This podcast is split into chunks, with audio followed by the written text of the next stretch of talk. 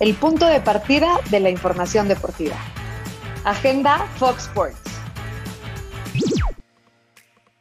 Hola, hola, ¿cómo están? Soy Mónica Redondo y qué placer acompañarlos en tu ruta diaria. Junto a Rubén Rodríguez estamos para compartirles la mejor información y tomen nota, porque en información de la NBA, Chris Paul se pierde el juego 2 de hoy entre Phoenix y los Clippers. Los soles tienen una ventaja de 1-0 en la serie por el campeonato del oeste. A ti que te encanta la NBA, Rubén Rodríguez. Sí, ¿y ahora qué vamos a hacer? Pero bueno, actividad en el grupo D de la Euro 2020. Inglaterra, República Checa define el liderato del sector, pero ojo, porque una combinación Croacia o Escocia podrían desbancar a uno de ellos. Va a estar bueno. Mientras tanto, el presidente, tu amigo Javier Tebas, el de la Liga Española, advierte al Barcelona que si desea extenderle el contrato a Messi, o sea, ya se mete en la decisión de, los equipos, pues primero deberán recortar sueldos o de lo contrario excederían el tope salarial.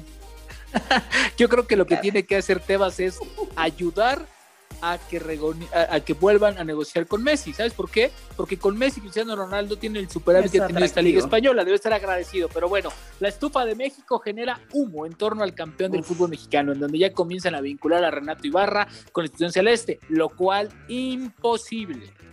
Mientras tanto, el día de hoy arranca en torno a la Liga MX, el Summit, evento que reemplaza la antigua reunión del fútbol mexicano. ¿Qué esperar de, de este nuevo evento? Bueno, pues muchas conferencias, ponencias y qué más, Rubén Rodríguez. Eh, híjole, te iba a decir algo, pero mejor no digo nada porque hay que verlos, hay que escucharlos, pero creo que algunas, algunos vale la pena escucharlos, a otros vale la pena mirarlos y ponerle mute, pero bueno, estar conectado siempre con el entorno del fútbol mexicano. ¿Sabes qué? ¿Sabes qué? A mí, yo estoy sorprendido, Redondo, eh, en alarma. No, nada. Estoy, o sea, la liga más malinchista, ojalá, ojalá y ojalá y hablen de ello, fíjate, ¿por qué la liga mexicana no es para los mexicanos? ¿Y a qué te en refieres? problemas, en delanteros problemas, o sea, eh, exceso de cupos para los o de plazas para los extranjeros. Y ahora, revisando, Moni, de 18 equipos, solamente 5 tienen técnico mexicano. 5, 5 de 18, güey. ¿En qué liga pasa eso? Y de esos 5, yo te diría que nada más dos te garantizo terminen el torneo, no sé los otros tres. Rayados y Tigres, Aguirre y Herrera. Los otros tres, Chivas con Bucetich, Querétaro con el Piti Altamirano y Necaxa con Memo Vázquez.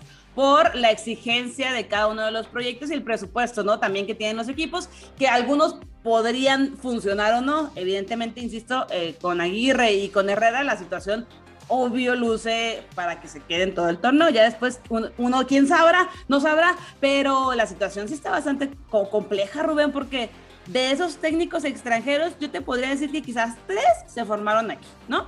El Tuca, evidentemente. Sí, eh, pues Siboldi, Siboldi también. Siboldi eh, puede ser. Como técnico de su carrera acá. Y Cristante. Y de ahí en fuera. Pero ¿sabes qué es lo, pero ¿sabes qué es lo más alarmante, Monique? El técnico mexicano tiene que rogar tiene que suplicar, tiene que mendigar, aceptar las condiciones que le imponen, trabajar bajo ciertos criterios, trabajar bajo ciertas eh, eh, este, permisas que te dan, o sea, es increíble. Y con un margen muy corto de error, ¿no, Rubén? No se supone que ese ah, tema de. La paciencia, no, la paciencia. No me habían dicho que ese tema de eliminar el descenso era no solamente para los jugadores, sino también para los técnicos que iban a tener mayores oportunidades técnicos jóvenes mexicanos. Pues yo no estoy viendo por ningún lado, solamente el Piti, yo creo, de ahí en fuera los técnicos mexicanos de experiencia. Pero, pero a ver, de aquellos años donde, donde había un bastión de técnicos mexicanos se han ido extinguiendo. Se han ido extinguiendo por una cosa, el promotor, las pocas oportunidades, porque no aceptan condiciones. Y el que las acepta, tienes que prácticamente suplicar o simplemente te dan salida como no, pero no fueras extranjero, de apellido rimbombante, de apellido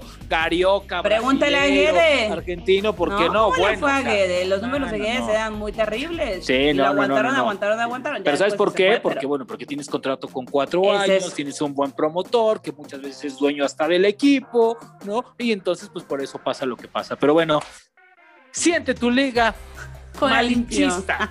La liga malinchista le vamos a llamar. La liga MX malinchista.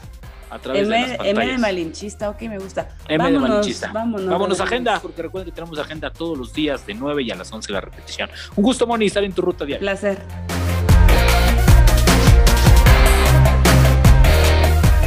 Gracias por acompañarnos. Esto fue Agenda Fox.